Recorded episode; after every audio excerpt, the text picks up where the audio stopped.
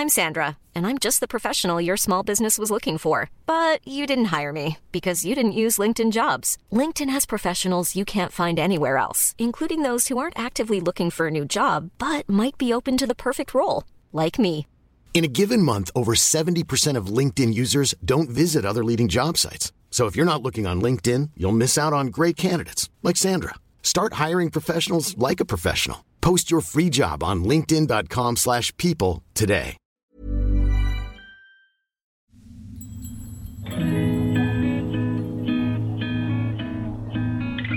¿Alguna vez te has quedado en blanco cuando tocan el tema de astros, lunas y eclipses? O sea, esto sería como cuando ah, te comes 12 uvas, güey, en Año Nuevo y empiezas a hacer nuevos propósitos. ¿O simplemente eres un recién salido del closet espiritual que quiere rascarle más a estos temas? todo se puede magnificar. ¿Por qué? Porque el sol está iluminando las emociones. Seguro que aquí encuentras algo. Lo intencionas y e intencionarlo cambia todo. Porque admitámoslo, el lenguaje del cosmos regresó para quedarse.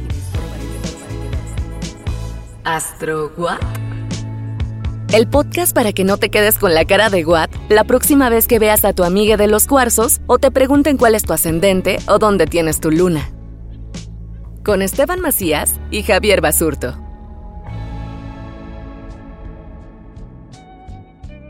Bienvenidos a un episodio más de Astro What. Eh, vamos a recapitular porque este capítulo sí se va a poner denso, se va a poner, bueno, más que denso, interesante, ¿no? Para entender Ay, las casas. esa palabra me da miedo, amigos, porque a mí yo soy denso con correa. A mí nada más me dicen esa palabra y como los perritos. Empiezo a querer salir para todos lados. Oye, recapitulando, entonces eh, hablábamos de cuando nacemos esta fotografía que se toman donde todos los planetas están en una casa, ¿cierto? Exacto. ¿No? Los planetas van moviéndose alrededor de la rueda zodiacal. La rueda zodiacal está, está compuesta por casas y cada una de estas casas son divisiones del pastel. Cada casa tiene 30 grados en teoría, ¿no? Porque ya cuando lo vemos en la práctica hay algunas casas que dependiendo del sistema del que estemos usando, que es cosa que no deben de saber ustedes, pero nada más para ñoñería y que sepan, se vean más inteligentes en la próxima reunión, ¿no? Así es que, pero es que es por los grados. es por los grados, ¿no? Siempre tienen esa respuesta, es que es por los grados.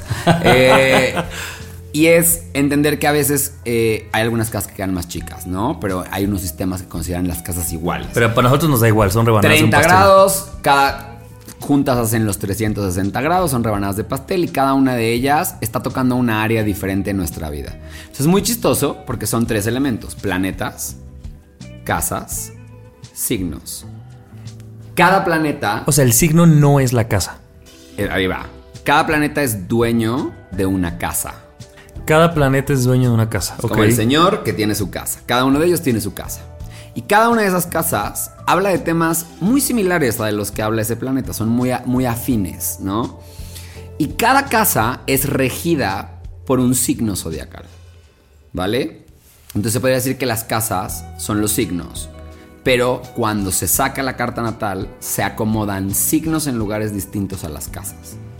Ahí ya no te entendí. Exacto. O sea, por ejemplo, tu, ca- tu casa 1 no va a caer siempre. en- Aunque la casa 1 es regida por Aries, tú, al ser ascendente. ¿Qué, qué ascendente dijimos que eras? Yo, Géminis. Géminis, cierto. Tú, al ser ascendente Géminis, a partir de donde está el ascendente en una carta natal, se empiezan a contar las casas. ¿Por qué? Porque es la primera experiencia que tuviste Entonces siempre se van a recorrer entonces todas. empiezan a recorrer y van a caer en signos diferentes. Entonces ahí se empieza a hacer una combinación entre signo, planeta, casa. De ahí que entonces cada carta astral es distinta porque todo el tiempo se está moviendo. Todo el tiempo hay una combinación diferente que se está armando. Entonces, cada casa representa un área de nuestra vida. ¿Ok? La casa 1. Pero a ver, espérame, está muy mal si para la gente podemos simplificar en una analogía que sé que no es la correcta, pero que cada casa es como si fuera un signo. ¿Puede ser? Sí, está bien. Ok, Sí. si nos lo permites. De hecho, la casa, la casa va a hablar mucho de la energía de ese signo. ¿ok? Entonces, vamos a hablar. Las casas se leen en pares como con los signos. Son axis, quiere decir que la casa 1, la contraria va a ser la casa 7. La casa 1 es regida por Aries, la casa 7 es regida por Libra, el signo opuesto a Aries. La casa 2, la contraria Ocho. va a ser la casa 8. La casa 2 es regida por Tauro, la casa 8 es regida por Escorpio. La casa 3 es la casa contraria a la 9, que está siendo regida por Géminis y su contrario por Sagitario. La casa 4 es la casa contraria a la casa 10 y es la casa regida por Cáncer y Capricornio. Servidores. exacto, luego tenemos la casa 5, con la casa 11, que la casa 5 es regida por Leo y la casa 11 es regida por Acuario. Y luego tenemos la casa 6 y la casa 12, que la casa 12 es regida por Pisces y la casa 6 es regida por Virgo. Ok. Ok, entonces, ¿qué significa? ¿Qué mierda significa eso? La primera casa, primer axis, el axis de las relaciones, ¿no? Que es la casa 1-7. La casa 1 es la casa del yo. Es la casa regida por Aries. Aries es así, es medio yoico, ¿sabes? Es como primero mis necesidades, este impulso, esta chispa iniciadora de vida. Por lo tanto, la casa 1 habla de las apariencias, la personalidad externa, habla mucho también de ese impulso con el cual me voy a mostrar ante la vida. Eh, y habla de temas personales, lo que atañe a mi persona, mi yo. Si así lo queremos ver, es la casa del yo, ¿ok? Luego la casa 7 es la casa de las relaciones, que la casa de las relaciones es regida por Libra el signo experto en relaciones, ¿no? Entonces es una casa en la que vamos a encontrar todas las relaciones que sean pares con nosotros. Matrimonios, eh, asociaciones con socios. Amigos. Eh, no amigos, amigos tienen su propia casa, Ok. pero estas personas con las que hacemos contratos, con las que nos asociamos de alguna manera, nos relacionamos, ligamos. Claro, y por eso entró el matrimonio, por esta Exacto, cosa, matrimonio. O personas con las que firmamos contratos. Contratos. Eh, mi abogado podría estar en la casa 7, ¿no? Eh, personas con las que tengo esta relación bilateral. Luego tenemos la casa 2, que es la regida por Tauro. Y la casa 2 justo es una energía muy similar a Tauro, que es dinero, el billullo, las posesiones, los valores, los recursos internos y los recursos externos. Esta sensación de seguridad, como yo me siento capaz de hacer ciertas cosas, porque esa es la, la manera en la que me voy a aproximar a los recursos externos. Entonces habla de esta estabilidad como interna, ¿no? Y la casa 8, que es la casa contraria, es la casa de eh, la muerte. ¿Qué la es casa quién? Escorpio. Escorpio. Es la casa del sexo, la casa de la muerte, de la regeneración, de los espacios donde vamos a experimentar transmutación. Es la casa del el poder externo, eh, el dinero de otras personas, las herencias que pueden venir, dinero que viene de fuera, ¿no? Si la casa 2 es dinero, recursos que yo cuento, la casa 8 son recursos que están fuera. La casa 3 es la casa regida por Géminis, que es la casa de la comunicación, los, los, eh, como las cosas inmediatas, los hermanos, hermanos, hermanas, la manera en la que aprendo, la manera en la que comunico, mi manera de ser curioso ante la vida, qué temas, digamos, me van a despertar esta chispa de enseñanza, cómo es mi lenguaje, cómo me comunico, cómo aprendo, cómo elaboro, cómo mi pensamiento, Géminis rige el pensamiento, es como cómo mi pensamiento baja, ¿no? Y cómo es una herramienta para mí. Y luego tenemos a la casa contraria, que es la casa 9, que es la casa de Sagitario, que es la casa de la búsqueda del sentido, de la educación superior, del viaje, lo que no es O conocido. sea, si la casa Tendría que ser mucho más introspectivo que el primer, que el que Géminis. es interesante porque Géminis habla mucho de las cosas internas. Si tú ves la casa, la, la carta zodiacal, todo lo que está abajo, las casas que están de la 1 a la 6, forman parte de algo interno. Y las casas que están de la 7 a la 12 son cosas más en lo externo, en el mundo afuera. Entonces, la casa 9 es más lo desconocido, lo que no vive en mí. Entonces, la casa de la espiritualidad, por ejemplo, es la casa de cómo me voy a aproximar a culturas extranjeras, viajes al extranjero, eh, culturas que no son las mías, cosas que están fuera de mi zona conocida. O de mi entendimiento, de mi Exacto. entorno social. Pero que de alguna manera le dan sentido a mi vida. Es, por eso es el axis contrario, ¿no? Géminis es como entiendo, cómo atrapo a la vida desde el pensamiento. Y Sagitario habla más de cómo le encuentro sentido a la vida a través de la experiencia de cosas que no conozco. Entonces, ahí puede estar la educación superior, puede estar eh, temas súper especializados, la filosofía vive en esa casa, no es lo que está ajeno. Luego tenemos la casa 4, que la casa 4 es el hogar, representa como esta parte íntima de nosotros, donde nos cuidaron, nos apapacharon, donde también ocurrieron tal vez las grandes heridas que veíamos detrás de cuatro paredes. ¿Quién es cuatro? En la casa 4. ¿Pero cuál es? La casa de la familia, que es regente cáncer. Regente cáncer. Cáncer rige la casa 4 y la casa contraria es la casa 10, que es la casa de Capricornio. Que la casa 10 es la casa del reconocimiento social, cómo soy percibido por los entornos, Eh, la casa de, la- de los grandes logros. Eh, ahí se ubica el medio cielo y ahorita vamos a hablar acerca de eso. Eh, es la casa de la carrera, del estatus, de la reputación, ¿no? Que es muy capricorniano esos temas.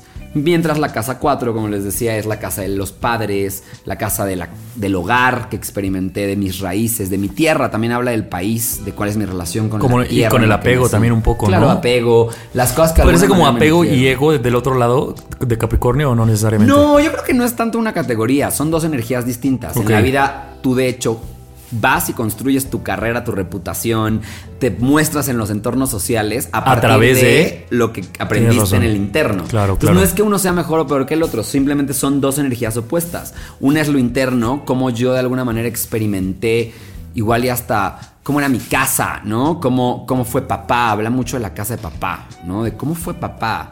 Eh, cómo experimenté esta crianza dentro.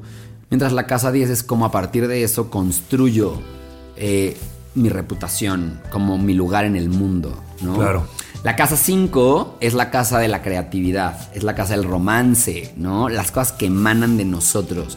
Cómo estos ¿Qué- talentos... quién es su regente? Leo Leo. las cosas que me iluminan, ¿no? Como el sol de Leo. Son estos lugares donde soy brillante, mi autenticidad, mis talentos, mi creatividad y cómo todo eso emana de mí para crear cosas. Leo es, habla de la creación, ¿no? Es, a ese axis se le conoce como el axis del talento. El axis acuario-leo se le conoce como el axis del talento. ¿Por qué? Porque tiene que ver con cómo al adueñarme mis propios talentos, mis propias chispas que me iluminan desde dentro, construyo cosas que pueden servir a la comunidad. ¿no? Lo convierto en un talento que comparto con el mundo. Entonces la casa 5 es la casa de eso, es la casa de romance, hijos, ahí aparecen los hijos porque son cosas que emanan de mí, proyectos creativos, proyectos en los que me envuelvo y romance porque también es algo que voy construyendo desde quién soy yo. Entonces la diversión también puede estar ahí. Y la casa contraria, que es la casa Acuario. de la 11, la casa de Acuario, es la casa de los grupos sociales, los amigos, las causas que voy a perseguir.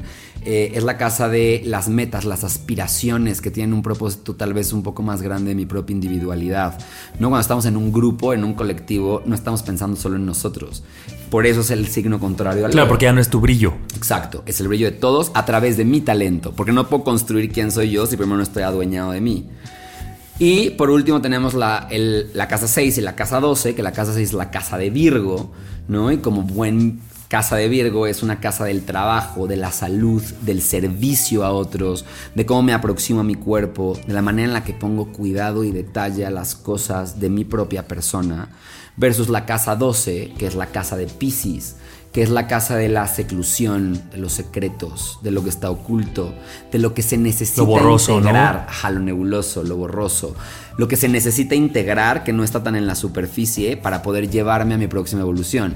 Fíjate cómo te cuenta una historia. La casa 12 es la casa anterior a la casa 1.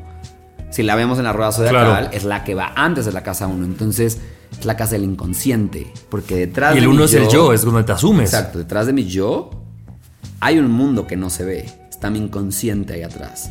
Que está tintado por todo el camino de la rueda zodiacal. Entonces, la casa 12 es la casa del oculto, de la espiritualidad, del sabotaje personal, de los enemigos ocultos, de cómo a veces ciertas cosas que están ocurriendo en esa casa son cosas que parece que son inofensivas para mí, pero realmente me lastiman. De las instituciones, eh, es la casa de el karma también, si lo queremos desde un lugar más espiritual, es lo que venimos cargando otras vidas, ¿no? Si creemos en otras vidas y si no es a nivel físico, cómo fue la crianza eh, mientras estaba en el vientre de mamá. No habla de antes de mi nacimiento, antes del yo, antes de la salida por el ascendente a la tierra en mi yo. Entonces habla mucho de cómo fue estar en mamá. Eso nos da mucha información de eso. Ok, y entonces, terminamos ya de saber cada casa que regente tiene. Exacto. Ya vimos ¿Y qué de qué temas significa? tratan. Ok. Entonces, esas casas se van a acomodar. Van girando, güey, como Van papa girando, caliente. Dependiendo del ascendente en el que tú naciste. El ascendente por eso es tan importante. El ascendente lo dicta, como les dijimos, la hora de nacimiento exacta, que es la constelación que estaba en el horizonte. O sea, a partir de ahí se empieza a marcar tu acomodo de casas personales. Claro. Entonces yo, por ejemplo... Hacerle un stop al video y ahí Exacto, a cómo se ahí quedaron. se empiezan a acomodar Entonces, las por casas. ejemplo, entre tú y yo, cuando, cuando ese stop sucedió en mi vida, mi ascendente que, era, que es Géminis, Géminis. desde ahí se acomodó todo. Desde ahí está como la casa 1. Entonces tu casa 1 la rige Géminis. Ok. y- Versus a mí la rige Capricornio. Ok. Y entonces, por ejemplo, la, o sea, a partir de ahí se empiezan a hacer y eso coloca que, eh, por ejemplo, que yo tengo una luna distinta a la tuya, por decir algo. No tanto, ¿O eso no? tiene que ver más con el movimiento de los planetas. Más bien eso habla de cómo te vas a aproximar energéticamente diferente a cada una de estas áreas. No se aproxima igual a un entendimiento del yo un Capricornio, no se muestra igual un Capricornio, no afirma su yo de la misma manera un Capricornio que un Cáncer. Lo- nos afirmamos diferente, ¿no? Tomamos diferentes posturas ante la vida, nos mostramos desde lugares distintos, no, ni mejores ni peores. O no es lo mismo, tú seguramente tienes a la casa 2 en cáncer, ¿no? Y no es lo mismo que yo la tengo en... eh, yo tengo a mi casa 2 en Pisces. Entonces, yo mi aproximación a el dinero, los recursos, los, ¿sabes? Incluso las maneras en las que hago dinero van a ser muy distintas porque mi energía Pisces pues, tiene sus ciertas particularidades que son distintas a cáncer. Entonces esa información también nos puede ayudar, por ejemplo, a saber en qué carreras, la casa 2, por ejemplo, nos dice en qué carreras podemos, es más fácil que hagamos dinero, por ejemplo, o que hagamos recursos, o que las podamos convertir en recursos tangibles. Mientras la casa 6, por ejemplo, me puede hablar de cuáles son esos lugares de trabajo transitorios para llevarme a mi verdadera vocación. Pero la casa 10 es la casa de la vocación. Es la casa que me va a dar esta reputación social, que es la casa de Capricornio. Y es interesante porque cuando hablamos de las casas, quiero que se imaginen que es una rueda, está dividida en cuatro grandes pasteles. Es como si hiciéramos una cruz en medio. Esas cuatro casas, que son las casas cúspide, las casas como que hacen el eje, son casas súper importantes porque la casa 1 es el ascendente. La casa 7 es el descendente, que es con el cómo nos relacionamos con los demás. Es donde mi yo, de alguna manera, cae frente a la presencia de otros. Tenemos la casa 4, que es la casa de cáncer, la casa de la familia, versus la casa de Capricornio, que es la casa 10, que es el medio cielo. Y el medio cielo es nuestro máximo punto de aspiración. Ese es el lugar en el que está nuestra vocación, nuestras aspiraciones. Entonces es muy interesante porque la casa, el bajo cielo, la casa 4, construye mis aspiraciones. Mi yo construye mis relaciones, pero mis relaciones construyen mi yo. Y ahí es donde también se dan las entradas de las estaciones. Entonces todo empieza a hacer sentido, todo empieza a embonar, ¿sabes? Es como, esto es un sistema, está hablando de una manera de leer un sistema que abarca todas, todas las áreas, ¿no? Curiosamente las estaciones Aries es donde inicia la primavera, todo florece, la misma energía ariana donde es la chispa iniciadora. Tenemos después la estación de verano, ¿no? Que es cáncer. Cáncer. Que es donde literalmente ya está como este lugar donde te sientes cómodo, cálido, donde sabes donde puedes estar como conviviendo con la gente, donde tus emociones están de alguna manera siendo fluidas, transparentes. Luego tenemos la casa 7, que es la casa de Libra, que es la que marca el inicio del otoño. Del otoño. ¿No? Las relaciones, queremos estar un poco más relacionados el uno con el otro. Y por último, la casa de Capricornio, que es la que inicia el invierno, ¿no? Que es este lugar en el que nos dedicamos a cerrar, nos dedicamos a revisar qué funcionó, qué no funcionó. Es un momento de resguardo, ¿no? Es un poco más crudo, las cosas no crecen tan fáciles, justo como Capricornio. Entonces, es interesante porque si vemos, empezamos, empezamos a usar los ciclos, nos em- podemos dar cuenta de que estos ciclos están apareciendo en todos lados, ¿no? Estaciones, vidas, personas, incluso las personalidades de cada uno de los signos, los arquetipos, como hablábamos al Claro. principio, tienen mucho que ver con eso, ¿no? Capricornio es un poco más frío como el invierno, no es igual que Aries, que es esta parte de chispita que florece, las florecitas, los colores, ¿no? Es interesante. Está muy cabrón, muy cabrón como todo va haciendo clic y va engranando, ¿no? Pero tengo una pregunta. Eh, entonces, bueno, ya están las 12 casas, ¿no? Todos las tenemos, todos las tenemos distintas porque viene a partir del, del ascendente. Entonces, en este capítulo, el acordeón sería, por ejemplo, saber en mi vida, o sea, es una pregunta porque no sé si lo estoy diciendo bien, en mi vida, en la casa 5, ¿quién está rigiendo? Hagamos la cuenta. Tú eres Géminis, va a depender de tus grados, porque Claro. esto no es exacto, ¿no? En tu, por eso es importante. Pero me refiero, o sea, en- en- el acordeón en este, o sea, en este episodio con las casas es saber en cada casa qué signo regente tienes tú y ver que esa casa, digamos, cuál es como la Pues el más que el objetivo atajo o el propósito. ¿para qué me sirve? ¿No? Porque todo tiene una herramienta y a veces también tiene su oscuridad, ¿no? No es lo mismo, como te decía, eh, aproximarme a los recursos desde una energía Pisces, en donde probablemente los recursos los voy a ver como algo que integre a todos y entonces puede que sea alguien que se olvide de el manejo de los recursos por a veces sus ilusiones a aproximarme a la casa 2 desde la energía Capricornio, ¿no? En donde voy a estar sosteniendo el dinero y el billullo diciendo de aquí no sale ni un peso sin que yo me entere, ¿no? En actitud de contador.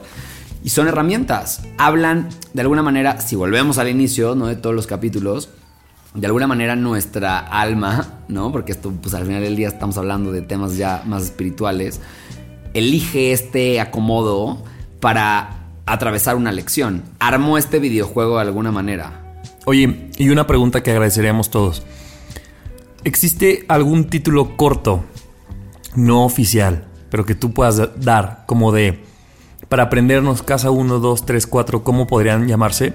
O sea, decir como Vamos a hacerlo trabajo, juntos, vamos a familia. hacerlo juntos, ¿Sí? venga, Ok, a ver. Para que sea más fácil. Casa 1, el yo. Casa 7, relaciones. Casa 2, recursos, dinero. Casa 8, sexo, muerte, regeneración. Ok. Eh, casa 3, comunicación, pensamiento, hermanos. Eh, enseñanza, todo lo que tenga que ver con la mente. Eh, casa 9, lo que es no conocido, ¿no? El extranjero, todo lo que sea no conocido, lo que está fuera de mí, eh, lo filosófico. Casa 4, casa, hogar. Casa 10, carrera, reputación social Lo de afuera. lo de afuera. Eh, casa 5, talento, creatividad. Casa 11, amigos, grupos sociales.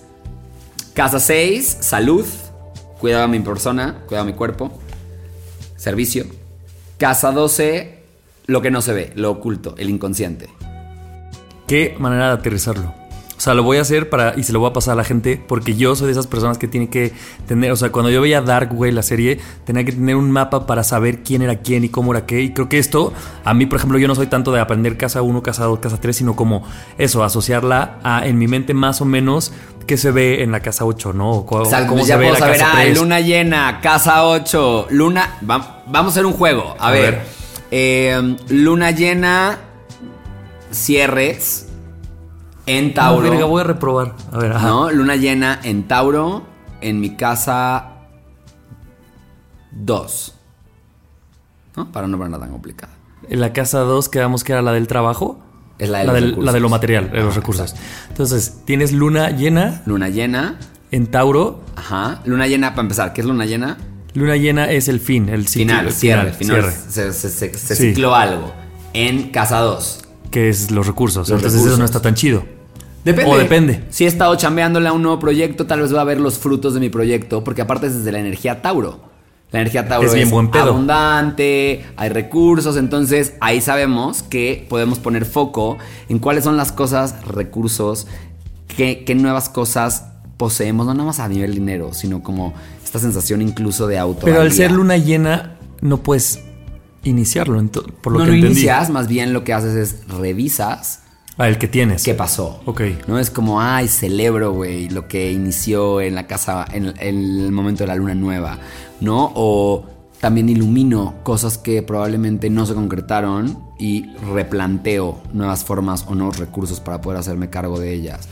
Eh, pero podría ser una celebración, pero no es lo mismo que te digas, está dando una luna nueva A ver, eh, en la casa 5. espérate. La casa 5 era la de los hermanos. No, creatividad. Ah, Géminis. hijos. Leo. Leo. Ah, Pero no vamos a hacerlo en Leo. Imagínate que es luna. La luna nueva se va a estar dando en Escorpio, ¿vale? Pero a ti en tu carta, Escorpio te cae en la casa 5. Ok. O sea, eso quiere decir que luna nueva, inicios en la zona Escorpio es con una energía escorpiana, una energía que va, trae la apertura de nuevos proyectos de conocimiento interno, de, eh, no sé, saber cuáles son mis patrones más ocultos, no porque es medio escorpiano, pero se está dando en mi casa 5. Lo que significa que se está dando en la zona de mi creatividad. Entonces es un gran momento para, Para ahí explorarlo. explorar mi creatividad, conectar con mi mundo emocional, permitirme a través de toda esta temporada de Scorpio. Esta ver- gran esta poca madre esta conjunción. Exacto, entonces ahí puedo, porque la puedo usar, mis emociones son un gran ingrediente para mi creatividad. Entonces, cuando sienta, me puedo plantear el, voy a usar esta emoción para pintar. ¿no? Para hacer escribir, lo que sea que hagas. O me voy a conectar con la emoción para saber qué me importa en la vida y saber cuáles son los proyectos que voy a crear. Entonces, así es como podemos empezar a utilizar las lunas y los signos. A ver, ponnos otro ejercicio a ver si estamos entendiéndolo. Por ejemplo. Pero no, pero no, tan cabrón, güey, no, porque no. Una luna llena. Una luna llena. Que se está dando en Aries. En Aries, sí. Pero en tu carta astral, porque esas va cambiando de acuerdo a la carta astral, se está dando en la casa 7. La casa 7 es lo contrario a la 1, que el, si el 1 era el yo, el 7 es el reconocer. Ok, en los otros. Entonces, en la casa 7 está una luna llena en Aries.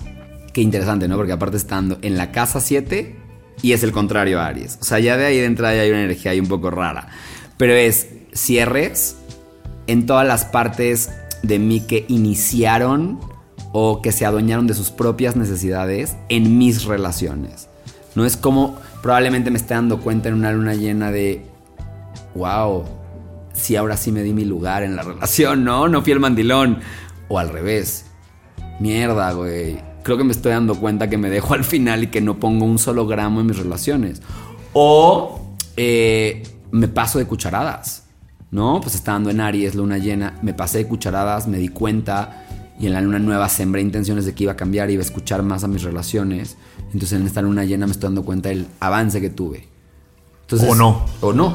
No, al contrario, no escuché ni vergas. Y entonces, entonces así los podemos usar. Wow. ¿Cuánto tiempo, o sea, es, fácil desarrollar esto a medida que lo vayas que como leyendo, repitiendo. Pues es saber tu carta, no tienes que aprender más que las cartas, o sea, tu propia carta, porque entonces el astrólogo solamente te va a estar diciendo, hoy hay luna llena en Aries.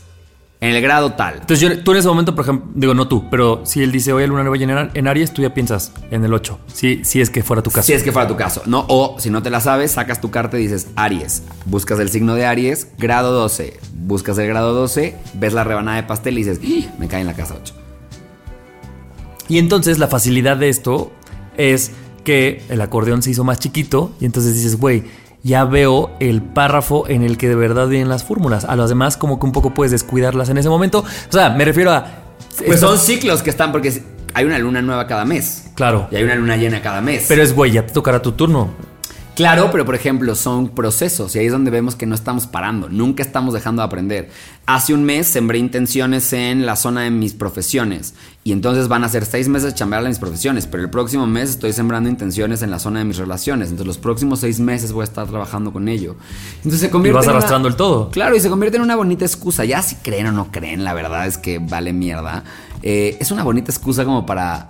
Es como un es como que si el universo te diera una agenda, ¿no? Donde dice, hoy toca trabajar. Es como tener un recetario. Como cuando la naturaleza te da tu día, te decía, como tengo que pensar. Como cuando dices, está chingón la Instant Pot, güey, porque meto todo y me saca. O sea, sin yo cocinar nada, ya tengo todo hecho. Tú tenías que ser cáncer, marica. tenías que sacar la Instant Pot. Entonces. Pero es verdad, porque entonces ya está todo el crucigrama y tú nada más unes. ¿No? Sí, sí.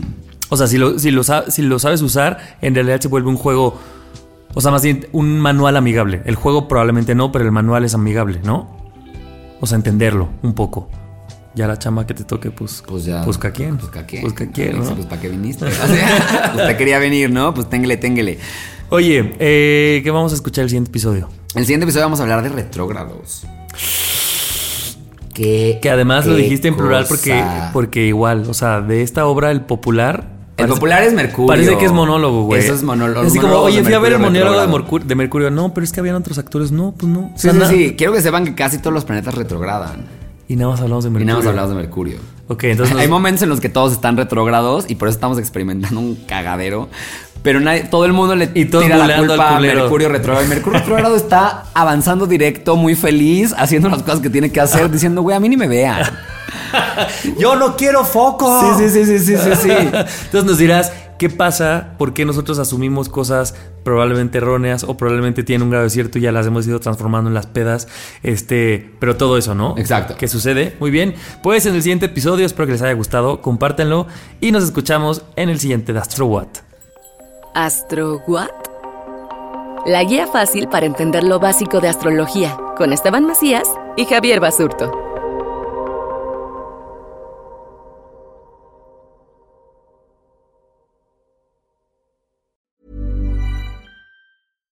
If you're looking for plump lips that last, you need to know about Juvederm lip fillers. With Juvederm Volbella XC and Juvederm Ultra XC, your lip look, whether it's subtle or bold, can last up to one full year with optimal treatment and no additional maintenance. Find a licensed specialist and see if it's right for you at juvederm.com today. That's J U V E D E R M.com. Add fullness to lips in adults over 21 with Juvederm Volbella XC or Juvederm Ultra XC. Do not use if you have severe allergies or a history of severe allergic reactions, or if you're allergic to lidocaine or the proteins used in Juvederm. Tell your doctor if you have a history of scarring or taking medicines that decrease the body's immune response or that can prolong bleeding. Common side effects include injection site redness, swelling, pain, tenderness, firmness, lumps, bumps, bruising, discoloration, or itching. As with all fillers, there's a rare risk of unintentional injection into a blood vessel, which can cause vision abnormalities, blindness, stroke, temporary scabs, or scarring. For full important safety information, visit juvederm.com.